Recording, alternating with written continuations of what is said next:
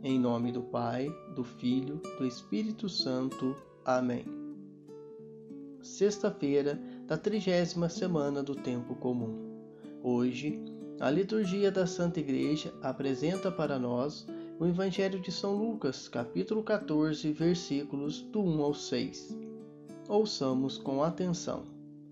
Aconteceu que, num dia de sábado, Jesus foi comer na casa de um dos chefes dos fariseus, e eles o observavam. Diante de Jesus havia um hidrópico. Tomando a palavra, Jesus falou aos mestres da lei e aos fariseus a lei permite curar em dia de sábado ou não? Mas eles ficaram em silêncio. Então Jesus tomou o homem pela mão, curou-o e despediu-o. Depois lhes disse: Se algum de vós tem um filho, ou um boi que caiu num poço, não tira logo, mesmo em dia de sábado? E eles não foram capazes de responder a isso. Palavra da salvação. Mais uma vez, nos deparamos com Jesus diante dos fariseus. Mais uma vez, nos deparamos com Jesus curando em dia de sábado.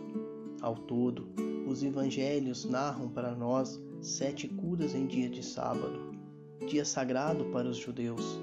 Ainda podemos lembrar aquela passagem do Evangelho de Marcos, capítulo 2, versículo 23 seguintes, quando Jesus passava por um campo de trigo e seus discípulos apanharam e se alimentaram das espigas. Foi algo desafiador, principalmente diante dos mestres da lei e dos fariseus, que seguiam rigorosamente todas as 613 leis judaicas, chamada Torá, conforme podemos conhecê-los no Pentateuco, os cinco primeiros livros da Bíblia. Os judeus impunham tantas regras para o sábado que foi se tornando um dia de tortura, um dia de desprazer, onde não se podia realizar quase nada, tudo estava proibido. Mas nenhuma das regras era em favor dos pobres, dos doentes, dos oprimidos, da dignidade da pessoa humana. Por exemplo, eles instituíram uma distância máxima que era permitido caminhar, proibiram o uso de sandálias que precisassem amarrar as correias.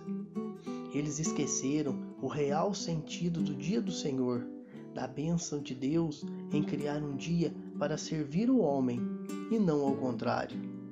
Nós podemos encontrar uma magnífica frase de Jesus no Evangelho de São Marcos, lá no capítulo 2, no versículo 27, quando Jesus disse assim: O sábado foi feito para o homem e não o homem para o sábado. Por que Jesus realizou esses milagres nos sábados?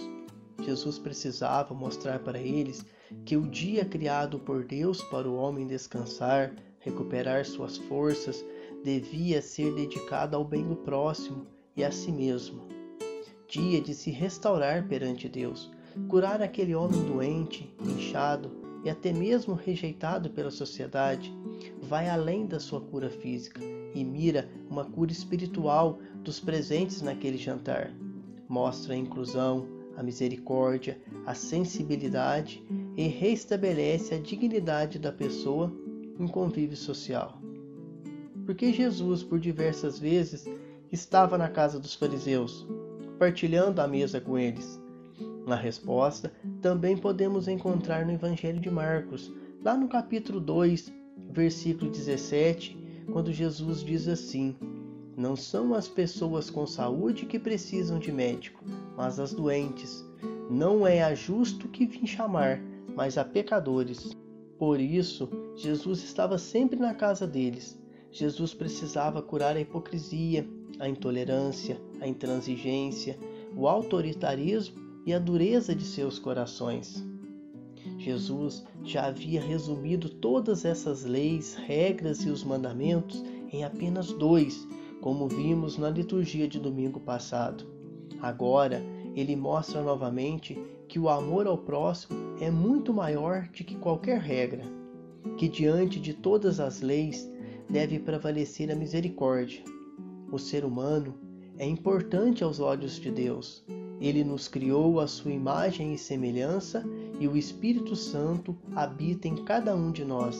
Nossa dignidade deve estar acima de qualquer lei ou regra. Certa vez, em uma homilia na nossa querida paróquia de São José, o padre nos ensinava da seguinte forma: dizia ele, o terceiro mandamento da lei de Deus e o primeiro mandamento da Igreja nos dizem que devemos participar da missa inteira aos domingos, de outras festas de guarda e abster-se de ocupações de trabalho. Então imagine essa situação. Vocês estão indo à Santa Missa em um domingo. No caminho, encontra uma pessoa acidentada e ferida. Qual atitude agrada mais a Deus?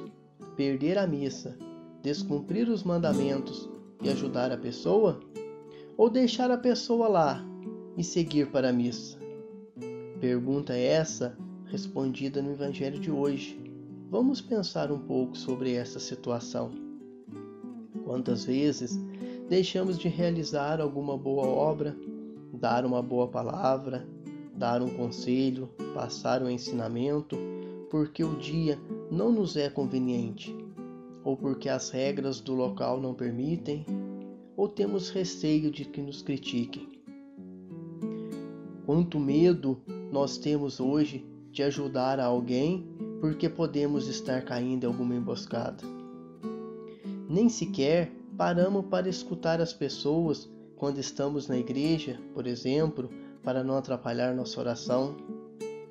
Jesus não escolhia dia, hora, nem lugar para envolver-se com aqueles que dele se aproximavam. Pelo contrário, ele até os procurava com o olhar e mesmo sem que os pedissem, ele os tocava e os curava. Pergunto: qual será o dia ideal para se fazer o bem? Pensamos. A primeira leitura de hoje é finalizada com uma linda oração de São Paulo. Assim, rezamos para todos os filhos e filhas de Deus. Que o vosso amor cresça sempre mais em todo o conhecimento e experiência, para discernirdes o que é melhor, e assim ficareis puro e sem defeito para o dia de Cristo, cheios do fruto da justiça que nos vem por Jesus Cristo, para a glória e o louvor de Deus. Amém. Estamos a adentrar em um feriado prolongado.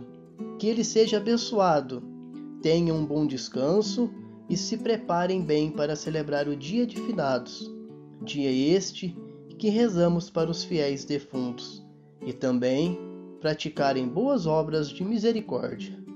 Louvado seja nosso Senhor Jesus Cristo, para sempre seja louvado.